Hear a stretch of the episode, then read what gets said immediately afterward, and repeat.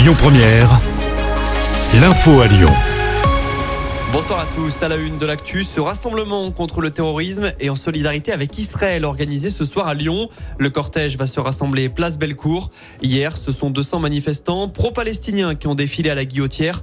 Le rassemblement était pourtant interdit pour risque de trouble à l'ordre public. Les forces de l'ordre sont rapidement intervenues. Huit personnes ont été verbalisées pour leur participation.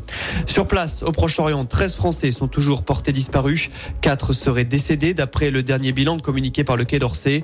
D'un point de vue plus général, on compte désormais 900 morts côté israélien et 700 dans les rangs palestiniens. Le Hamas menace désormais d'exécuter un otage pour chaque bombe qui tombera sur Gaza. Dans le reste de l'actualité, un énième record de température a été battu hier à Lyon. La barre des 30 degrés a été franchie d'après la station météorologique de Bron. Autrement dit, ce 9 octobre a été la journée la plus chaude jamais enregistrée au cours de ce mois dans la capitale rhodanienne. Le record était déjà tombé il y a 8 jours avec 29,9 degrés. On poursuit sur cette même thématique. Plusieurs communes situées le long de la Saône sont désormais en niveau de crise concernant la sécheresse. Selon la préfecture du Rhône, le département est en déficit de pluie depuis le début de l'année. Conséquence, des interdictions ont été décidées pour 24 villes, dont Chasselet ou Villefranche-sur-Saône notamment. Pour les particuliers concernés, vous n'avez désormais plus le droit d'arroser vos potagers de 9h à 20h. Il est aussi interdit de laver sa voiture ou encore sa façade.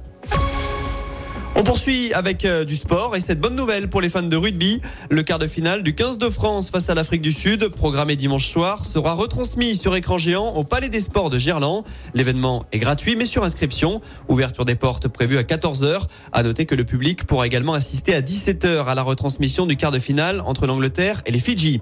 Les All Blacks de leur côté ont quitté Lyon hier après-midi après avoir passé un mois chez nous. Ils ont rendez-vous à Paris où ils défieront l'Irlande samedi soir pour un choc en quart de finale. L'Irlande où se déroulera l'Euro 2028 de foot. Le pays a été retenu avec le Royaume-Uni pour organiser la compétition dans 5 ans. Annonce faite en début d'après-midi aujourd'hui. Écoutez votre radio Lyon Première en direct sur l'application Lyon Première, lyonpremière.fr et bien sûr à Lyon sur 90.2 FM et en DAB+. Lyon Première